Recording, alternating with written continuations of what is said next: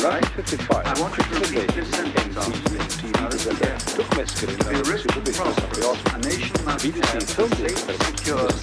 of water. A nation must. After initial psychological tests, the experiment began at noon. Shall we go right ahead then? Oh, I. Well, uh, I'm feeling perfectly fit at the moment, same as I am, and I'll take the drug An hour and a half later, there were definite effects. Could you uh, perhaps tell us any particular colour which you think Yes, uh, there's colour just behind Tubby there. Yes. Colour is, uh, damn, I, I warned you how to do. Uh, on colours, my vocabulary is bad. Are you talking about the reddish curtains behind the cubby?